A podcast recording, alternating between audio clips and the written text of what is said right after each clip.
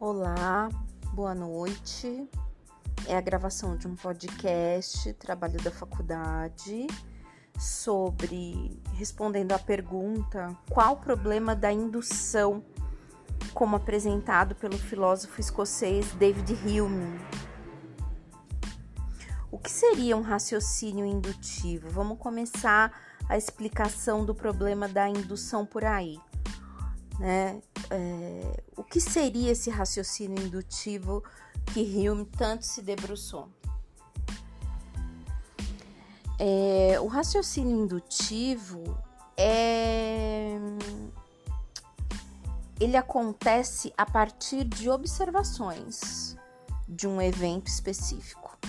Por exemplo, todos os dias um peru é alimentado ao nascer do sol. Isso é um pensamento induzido a partir de observações de que um peru é alimentado ao amanhecer. Entretanto, há um dia no ano que este peru pode não ser alimentado e sim morto, que é o dia de Natal, onde as pessoas comem o peru. Portanto, eis aí o problema da indução sendo explicitado. Desculpe.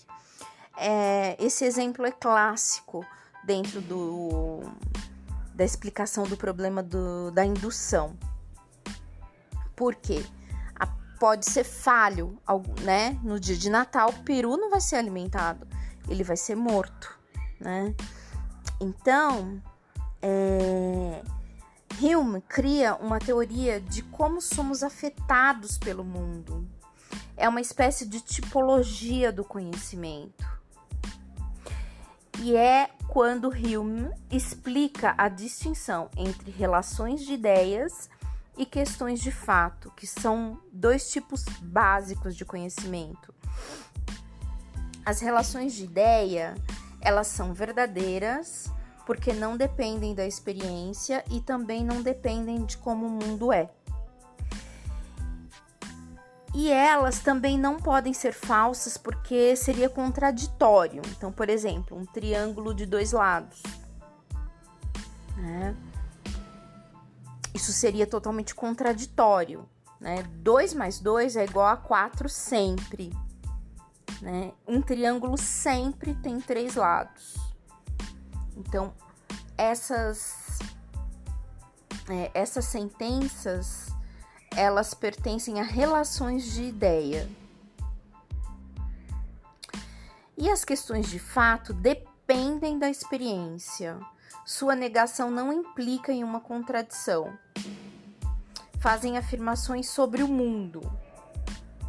Por exemplo, você sabe que o céu é azul. Né? É só olhar pela janela e ver que o céu é azul. Né? Se você descobrisse que Napoleão invadiu a Inglaterra, Pode ser falso, mas não é inconcebível ou contraditório. Essa é uma questão de fato, ok? Porque ela depende é, de uma experiência e a sua negação não implica em uma contradição. E finalizando, será que o raciocínio indutivo ele se justifica por si só, né? Não, ele porque ele não é observável nem logicamente dedutível.